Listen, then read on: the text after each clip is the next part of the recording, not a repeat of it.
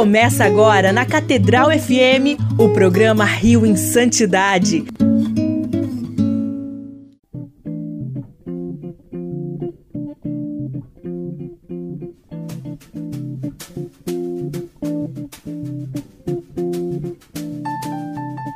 Louvado seja nosso Senhor Jesus Cristo, para sempre seja louvado. Muito bom dia para você que está aqui na sintonia da nossa Rádio Catedral FM 106,7, a sintonia da felicidade. Eu sou Fábio Almeida e esse é o nosso Rio em Santidade, o nosso encontro semanal aqui na nossa querida Rádio Catedral. Até rimou.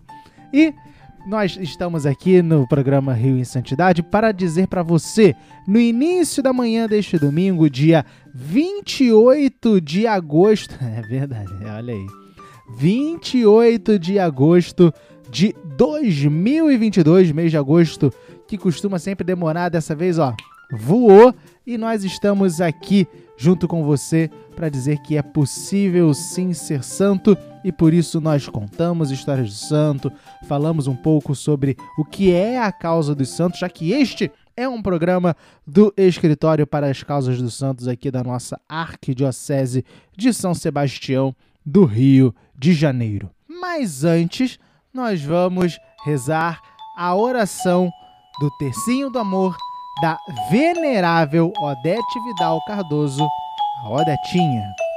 Flor tão pequenina, Deus a escolheu, logo que germina. Em nome do Pai, do Filho e do Espírito Santo.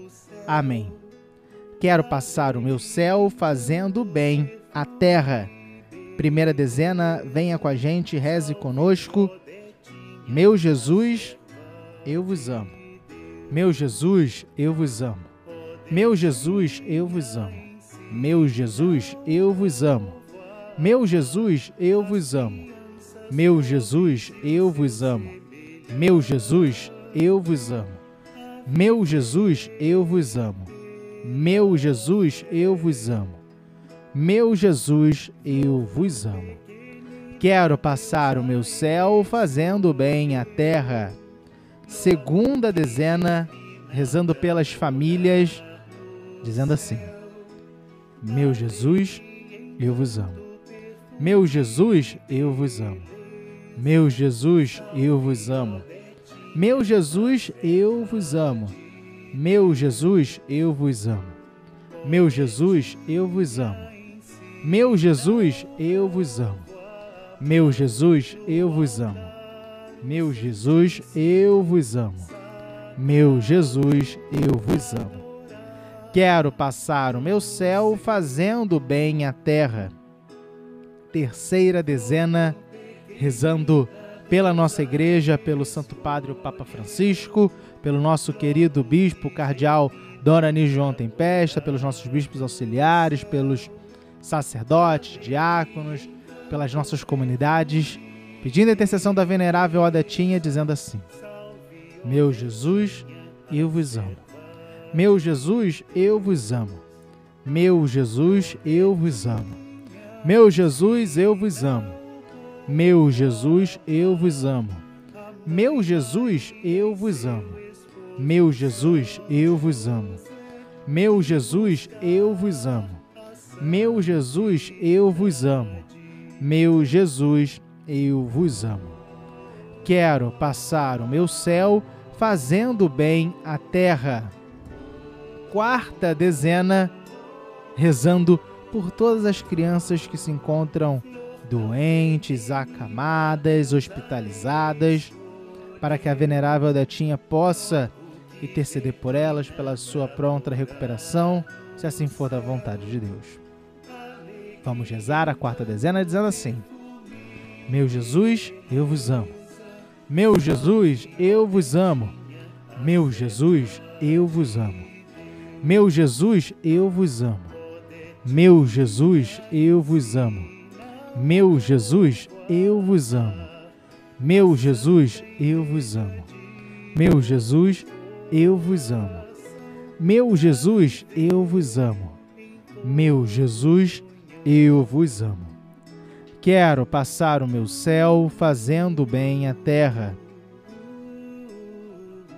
Qua... Quinta, desculpa, quinta e última dezena. Quero rezar por você, querido amigo ouvinte da nossa Rádio Catedral FM. Você também que está ouvindo no nosso podcast, o podcast Rio em Santidade no Spotify, na, no, no Google Podcasts, no iTunes, em todas as plataformas de podcast. Nós queremos rezar por você, nosso querido amigo, nosso querido ouvinte, dizendo assim: Meu Jesus, eu vos amo. Meu Jesus, eu vos amo. Meu Jesus, eu vos amo. Meu Jesus, eu vos amo. Meu Jesus, eu vos amo. Meu Jesus, eu vos amo. Meu Jesus, eu vos amo. Meu Jesus, eu vos amo. Meu Jesus, eu vos amo. Meu Jesus, eu vos amo. Meu Jesus, abençoai-me, santificai-me enchei meu coração de vosso amor. Meu Jesus, abençoai-me, santificai-me enchei meu coração de vosso amor. Meu Jesus, abençoai-me, santificai-me e enchei o meu coração de vosso amor. Pequenina Deus a escolheu, logo que germina pra Hoje é dia de Aurélio Agostinho de Hipona. Você sabe quem é? Eu já falei o nome dele, hein? Agostinho de Hipona é Santo Agostinho conhecido universalmente, né? Aurélio Agostinho de Hipona, né? O nome dele em latim é Aurelius Agostinus Hiponensis, conhecido universalmente como Santo Agostinho. Foi um dos mais importantes teólogos e filósofos do, dos primeiros séculos do cristianismo, cujas obras foram muito influentes no desenvolvimento do cristianismo e da filosofia ocidental foi bispo de Hipona, uma cidade na província romana da África. Escrevendo na era patrística, é amplamente considerado o mais importante dos padres da Igreja no Ocidente. Suas obras-primas são De Civitate Dei, a Cidade de Deus, e Confissões, ambas ainda muito estudadas atualmente. De acordo com São Jerônimo, seu contemporâneo, Agostinho recebeu a antiga fé. Em seus primeiros anos, Agostinho foi muito influenciado pelo maniqueísmo e logo depois pelo neoplatonismo de Plotino. Depois de se converter ao cristianismo e aceitar o batismo, desenvolveu uma abordagem original à filosofia e teologia, acomodando uma variedade de métodos e perspectivas de uma maneira até então desconhecida. Acreditando que a graça de Cristo era indispensável para a liberdade humana, ajudou a formular a doutrina do pecado original e deu contribuições seminais ao desenvolvimento da doutrina da guerra justa. Quando o Império Romano do Ocidente começou a ruir, Agostinho desenvolveu o conceito de Igreja Católica como uma cidade de Deus, espiritual, na obra homônima, né, a De Civitate Dei. Distinta da cidade terrena e material de mesmo nome, né, a, a cidade dos homens e a cidade de Deus. A cidade de Deus estava também intimamente ligada ao segmento da igreja que aderiu ao conceito da Trindade, como postulado pelo Concílio de Nicéia e o Concílio de Constantinopla. Esses dois concílios que resultaram no credo, aquele credo, o, a oração do creio maior que a gente reza, principalmente na solenidade, né? O credo niceno-constantinopolitano, que respondeu, né, a muitas heresias ali do início do cristianismo, do, do início da igreja, né? Uh, principalmente a, ao arianismo, que negava a divindade de Cristo e algumas outras também heresias que negavam ou colocavam em xeque a questão da trindade, como também a procedência do Espírito Santo do Pai e do Filho, como a gente reza e aquele credo tão completo que não deixa sombra de dúvidas para ninguém daquilo que a gente crê. É, tanto na Igreja Católica como na comunhão anglicana, Agostinho é venerado como santo, né? por isso celebramos hoje, um proeminente doutor da Igreja e patrono dos agostinianos, a quem mandamos o nosso grande abraço. Sua festa é celebrada no dia da sua morte, ou seja, hoje, dia 28 de agosto.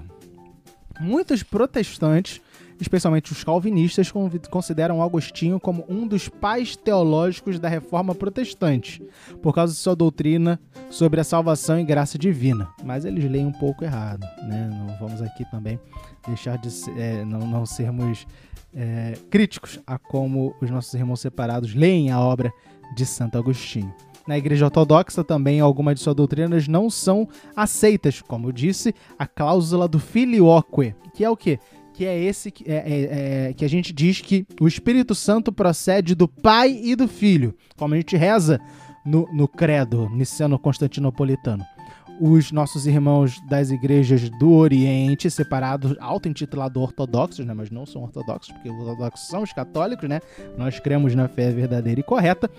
Eles vão dizer, né, eles creem que o Espírito Santo apenas procede, procede do Pai, não do Pai e do Filho. Então, é, uma das dos motivos de ruptura da Igreja do Ocidente, a Igreja Universal, a Igreja Católica, com os orientais, né, os orientais hoje não católicos, né, o que chamamos de ortodoxos, foi um desses problemas, foi o filioque, né, a procedência do Espírito Santo do Pai e do Filho. É, outras doutrinas que a Igreja Ortodoxa não aceita e que Santo Agostinho ajudou muito são a do pecado original e a do mono, monergismo, que é que significa na teologia cristã católica que o Espírito Santo sozinho pode atuar num ser humano e propiciar a sua conversão. Ainda assim, apesar dessas controvérsias, é considerado também um santo, sendo comemorado como Beato Agostinho no dia 15 de junho. Ainda assim, numerosos autores ortodoxos advogam a favor de suas obras e de sua personalidade, como Genádio II de Constantinopla e Serafim Rose. Mas depois dessas curiosidades todas, quem é Santo Agostinho? Agostinho nasceu em 354 no município de Tagaste, na província romana da Numídia. Onde fica isso? Na Europa, Fábio? Não, na África. Santo Agostinho é um santo africano. Por isso a Igreja Católica, católico quer dizer universal. Né? Pouco importa de onde nasceu, a cor da pele, do jeito que é. É ser humano, tem alma, é para Deus, pode sim ser santo. Por isso eu tô falando com você que tá me ouvindo. Então, já lá nos primeiros anos do cristianismo, no ano de 354, nasceu Agostinho, no norte da África, que era a época uma província romana, hoje é toda aquela região ali é infelizmente muçulmana. Sua mãe, Mônica, era uma cristã devota e seu pai, Patrício, um pagão convertido ao cristianismo no leito de morte.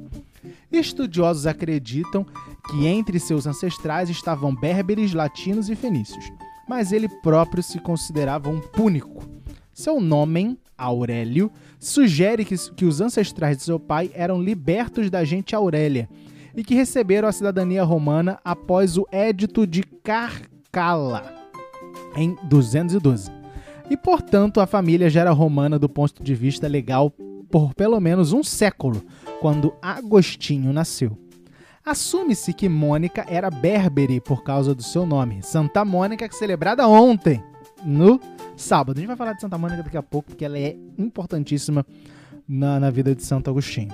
Mas, como a família era formada por honestitores, uma classe mais elevada de cidadãos, cidadãos, desculpa, chamados de homens honrados, é muito provável que Agostinho tinha sido educado em latim. Aos 11 anos, ele foi enviado a uma escola em Madauro, uma pequena cidade a apenas 30 quilômetros ao sul de Tagaste, e ali aprendeu literatura latina e as práticas e crenças pagãs. Foi ali também, por volta de 369 ou 370, que leu o diálogo perdido, perdido de Cícero, Cícero, né, Hortêncio, que o próprio Agostinho acredita como responsável por despertar seu interesse em filosofia. Aos 17, graças à generosidade de um amigo, romanino, romiano, desculpa, romiano, romiano, Agostinho mudou-se para Cartago para estudar retórica. Embora tenha sido criado como um cristão, passou a seguir ali o maniqueísmo, para desespero de sua mãe.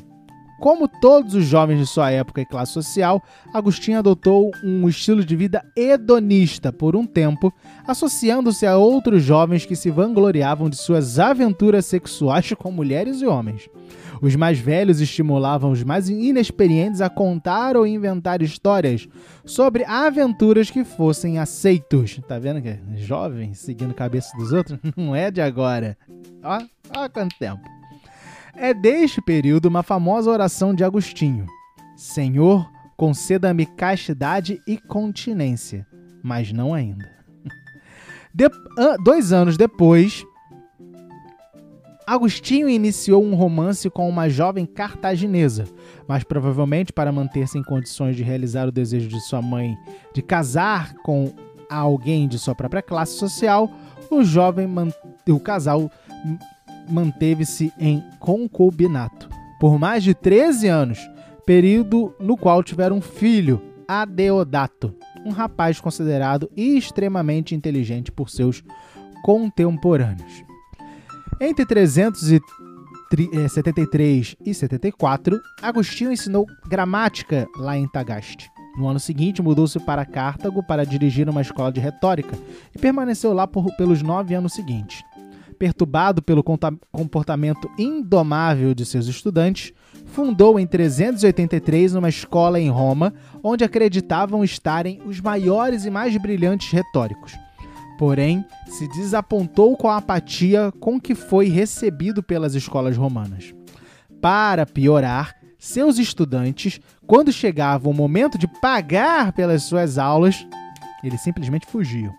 Seus amigos maniqueístas então o apresentaram ao prefeito Urbano Símaco, que tentou con conseguir um professor de retórica para servir na corte imperial em Mediolano, Milão. Agostinho conseguiu a posição e viajou para o norte, a fim de assumi-la no final de 384. Aos 30 anos de idade, já havia conquistado a mais visível de todas as posições acadêmicas do mundo latino justamente numa época que tais postos eram portas de entrada para carreiras políticas. Neste período, embora demonstrasse algum fervor pelo maniqueísmo, jamais tornou-se iniciado, permanecendo como um ouvidor, o nível mais baixo da hierarquia da seita. Ainda em Cartago, onde é, já havia começado a distanciar-se do maniqueísmo, em parte por causa de um frustrante encontro com o bispo Fausto de Mileve, um importante expoente da teologia maniqueísta. Em Roma, afastou-se completamente do, mani do maniqueísmo e abraçou o ceticismo do movimento da nova academia. Em Mediolano, Milão, sua mãe retomou a pressão para que ele se reconvertesse ao cristianismo.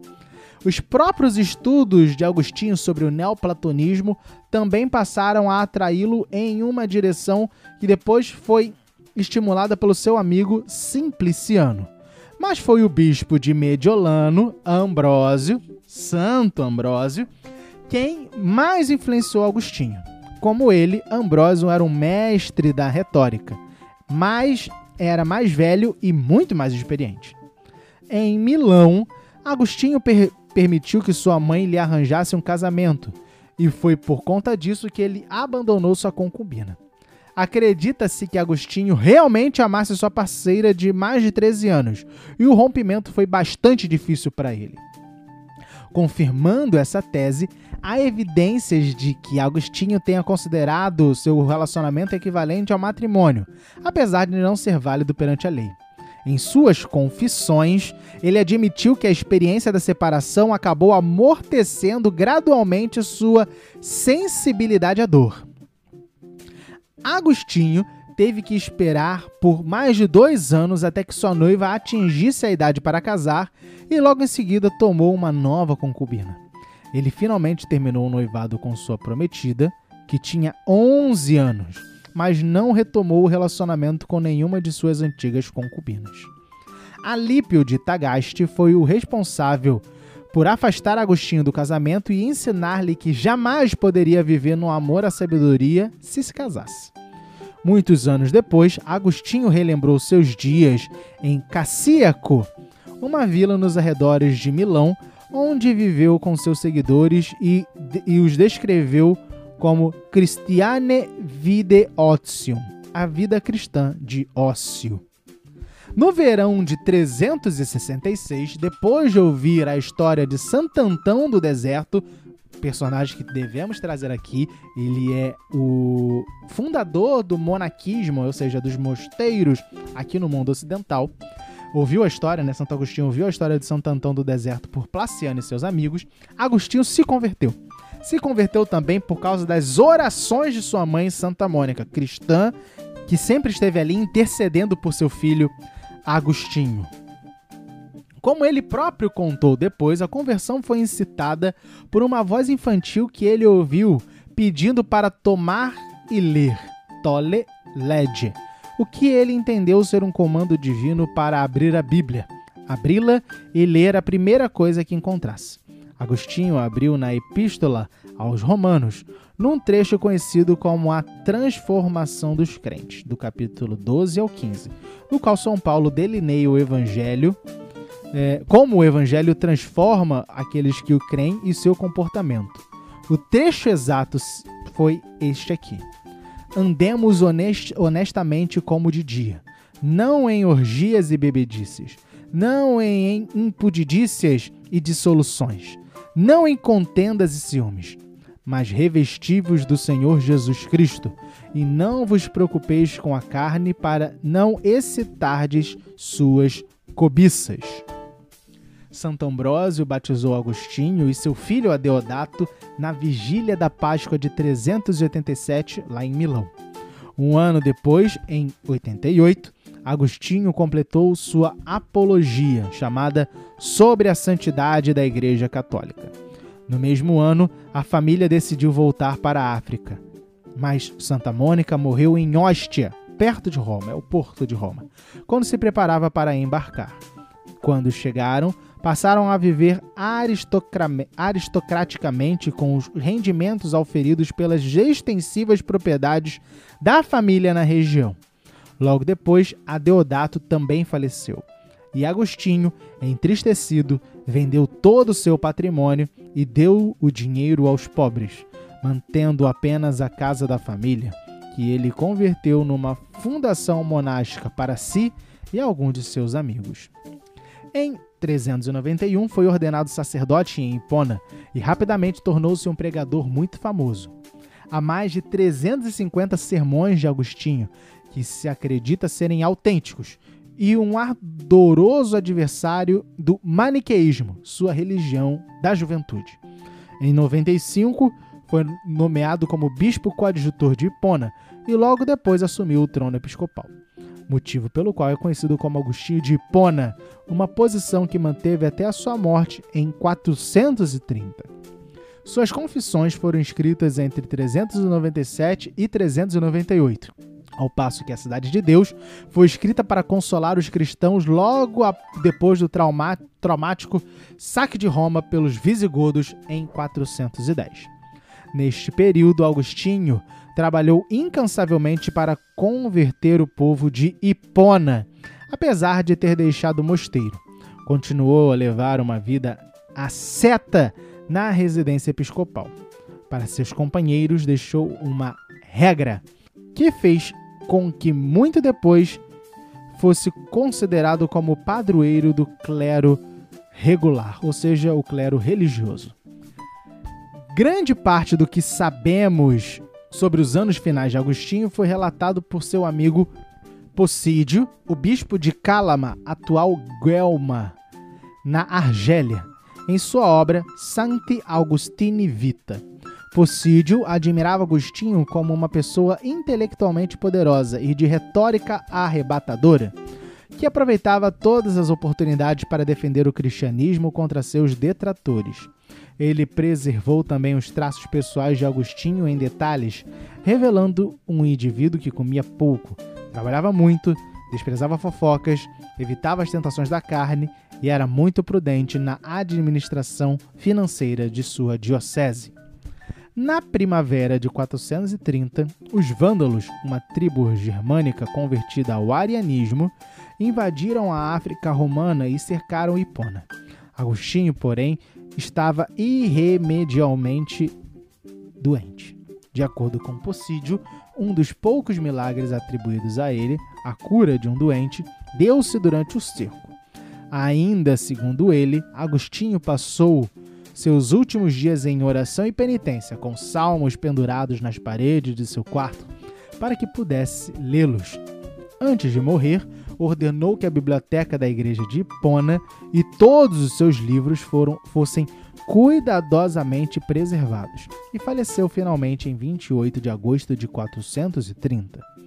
Logo em seguida, os vândalos desistiram do cerco, mas retornaram não muito depois e incendiaram a cidade, destruindo tudo, tudo menos a catedral e a biblioteca de Santo Agostinho. Agostinho foi canonizado por aclamação popular e depois reconhecido como doutor da igreja em 1298 pelo Papa Bonifácio VIII.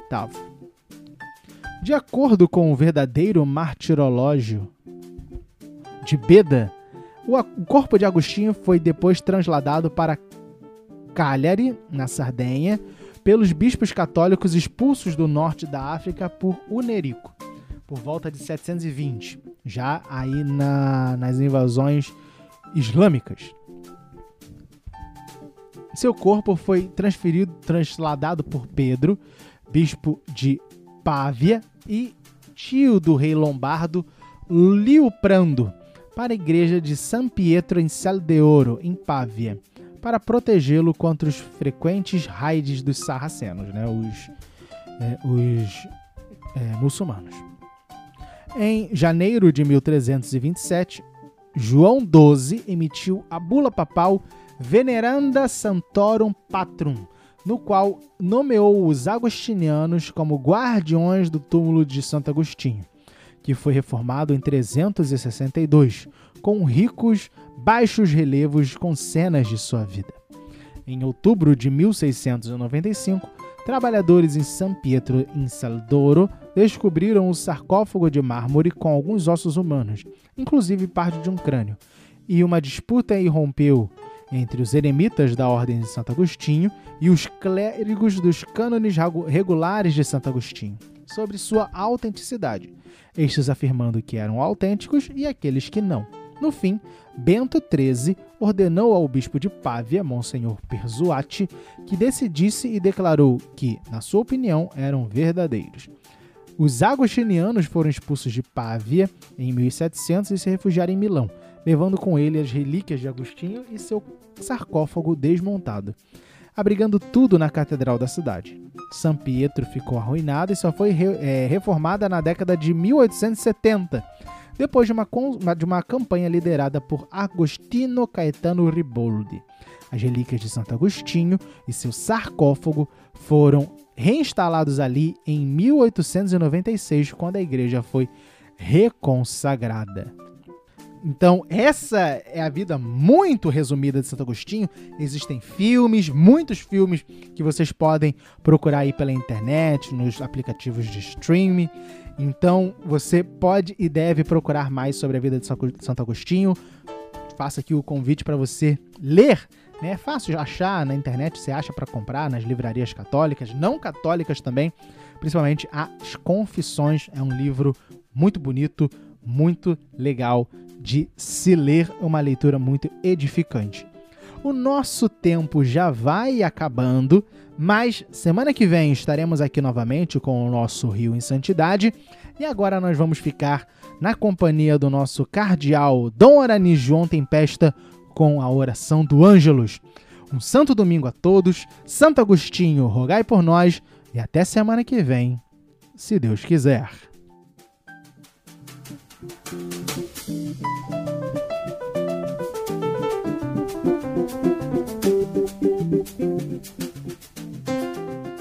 O programa Rio em Santidade volta na próxima semana.